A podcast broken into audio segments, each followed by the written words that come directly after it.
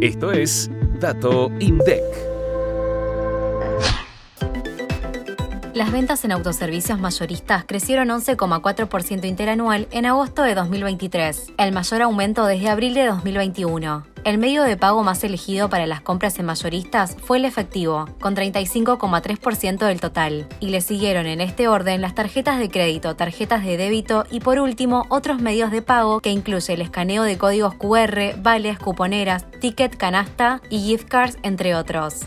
Al analizar los comprobantes emitidos, las facturas tipo B para un consumidor final, monotributista o exento alcanzaron cerca del 75% del total facturado. Mientras tanto, las facturas de tipo A para responsables inscriptos concentraron el porcentaje restante. El personal ocupado en mayoristas en agosto ascendió a 14.036 asalariados, lo que representa un crecimiento interanual de 5,8%.